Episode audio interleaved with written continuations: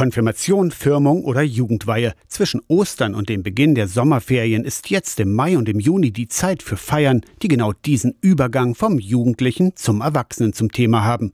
In Halle haben sich in diesem Jahr 740 Jugendliche für eine Lebenswendefeier entschieden. Ein gemeinsames ökumenisches Angebot von katholischer und evangelischer Kirche, erklärt Daniel Richter, Jugendbildungsreferent im Bistum Magdeburg. Es geht um das Erwachsenwerden und dass Jugendliche keiner Konfession angehören, wird von uns respektiert, wenngleich wir unser Christsein natürlich nicht verheimlichen. Es findet eben in der Kirche statt. Es sind Menschen, die im kirchlichen Kontext arbeiten, die Feiern vorbereiten und durchführen mit den Jugendlichen.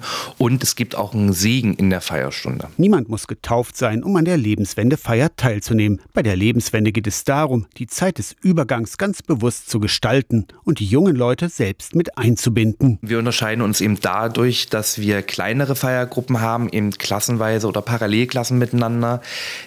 der Preis mag sicherlich auch nochmal eine Rolle spielen. Und wir haben Vorbereitungstreffen. Also wir arbeiten aktiv pädagogisch mit den Jugendlichen, setzen uns mit ihren Leben und ihren Zielen und Wünschen auseinander. Und das äh, fließt dann auch alles in die Feierstunde mit ein, die eben von den Jugendlichen mitgestaltet wird. Lebenswende ist keine Konkurrenz für die christlichen Feiern, Konfirmation oder Firmung. Mit drei Treffen im Vorfeld wird die eigentliche Feier vorbereitet, sagt Daniel Richter. Dann geht es darum, die Freundinnen, mit denen man dort zusammen ist, die man ja auch in der Feierstunde dann vorstellt, auch da noch mal ein bisschen besser kennenzulernen. Da haben wir einen Interviewbogen, wo man noch mal Sachen erfährt, die man vielleicht einfach noch nicht von der anderen Person wusste. Der Schatz der Kindheit wird abgegeben und wandert in eine verschlossene Truhe.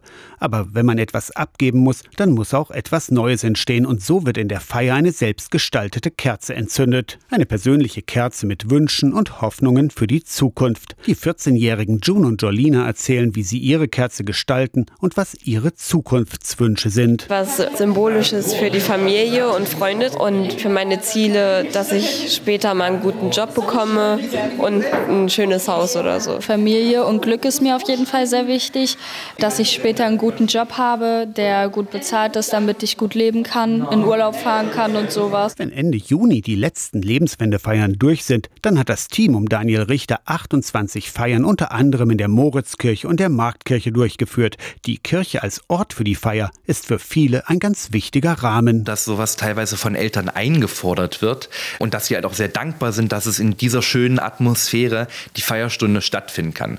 Und wir haben das Instrument, die Orgel, direkt vor Ort, die dann auch musikalisch erklingt. Daniel Richter hat schon die ersten Nachfragen für Lebenswendefeiern 2025 und besucht gerne interessierte Schulen, um das Projekt vorzustellen. Für 2024 laufen jetzt gerade die Anmeldungen seit März, die gehen noch bis Ende August.